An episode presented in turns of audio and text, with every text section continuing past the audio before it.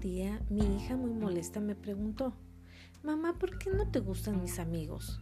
Y ese chico que tanto me gusta, ¿qué tiene de malo? ¿Por qué no me entiendes? Muy pacientemente me senté y le pregunté, ¿tus amigos toman? Ella contestó, sí, pero yo no. ¿Tus amigos fuman? ¿Tus amigos salen sin el permiso de sus padres? ¿Tus amigos tienen una vida sexual activa siendo solteros? ¿Son violentos y agresivos? Su respuesta siempre fue la misma. Por último pregunté, ¿tus amigos aman a Dios? Ella permaneció un momento en silencio y solo contestó, ¿eso qué tiene que ver, mamá? Entonces, sin decir nada, leí un versículo. Segunda de Timoteo 2:22.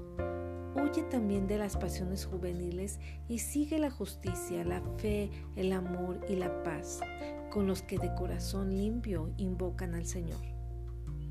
Hija, no es sabio salir con alguien que no ama a Dios. Él claramente nos dijo que no nos uniéramos en yugo desigual con los incrédulos. Pero ellos son buenas personas, me dijo.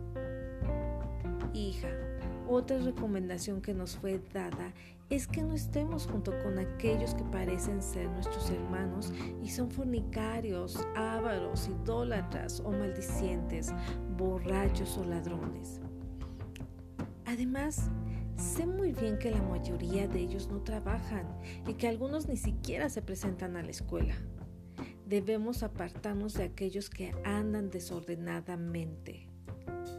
Ay, mamá, pero Max es tan guapo. Todas quieren con él y él se fijó en mí. Hija, la belleza interna es lo que importa. Valora a aquellos que tienen un corazón incorruptible. Dime algo. ¿Cómo es la actitud de Max hacia contigo? ¿Te invita a hacer lo bueno? ¿Te anima a seguir estudiando? ¿Te apoya cuando decides obedecer a tus padres o te juzga?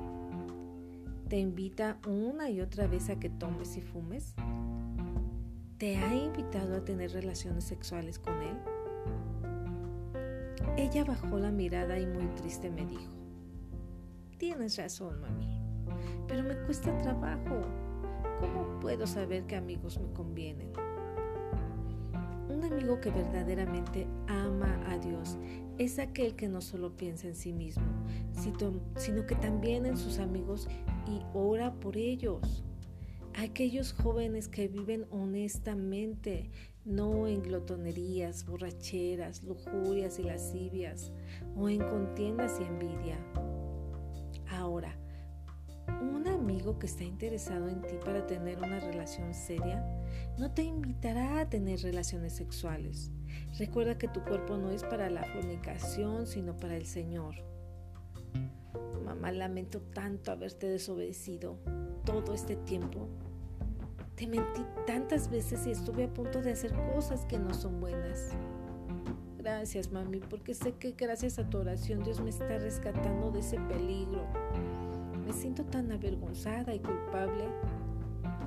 Hija, no te preocupes, yo te perdono y sé que tu arrepentimiento es genuino y Dios también te perdonará. No desesperes, Dios ya dispuso a alguien para ti. Él ya sabe que tú serás esa ayuda idónea para un varón de Dios, porque Él dijo, no es bueno que el hombre esté solo, le haré ayuda idónea para Él y Él te está preparando. Deleítate en su presencia y Él te concederá las peticiones de tu corazón, porque Él sabe lo que necesitamos antes de que se lo pidamos. Amado Señor, te pido que cada mujer que es madre de jóvenes podamos tener sabiduría para guiarlos, paciencia para entenderlos, templanza para mantenernos firmes a pesar de las circunstancias, que seamos mujeres aguerridas para derribar toda influencia del adversario que esté sobre nuestros hijos.